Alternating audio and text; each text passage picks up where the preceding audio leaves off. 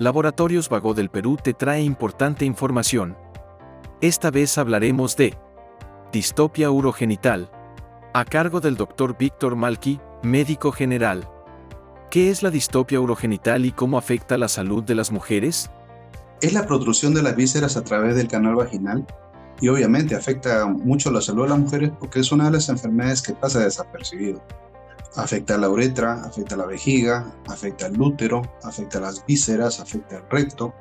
Ya su posición de inicio, que es la posición 0, va comenzando a progresar a posición 1, 2, 3 y 4, hasta que ya se hace mucho más notorio la sintomatología y el paciente comienza ya a definir qué le está pasando junto con el profesional pero muchas veces es inoportuno cuando uno hace el diagnóstico porque nosotros decimos se le escapó el tren, así que es muy importante definirlo lo más pronto posible. ¿Cuáles son los síntomas más comunes de la distopia urogenital?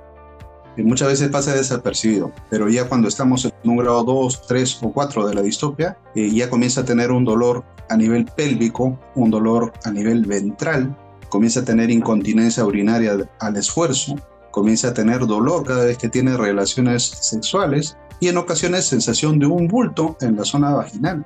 Y eso a nosotros nos advierte rápidamente. ¿Qué opciones de tratamiento existen para la distopia urogenital?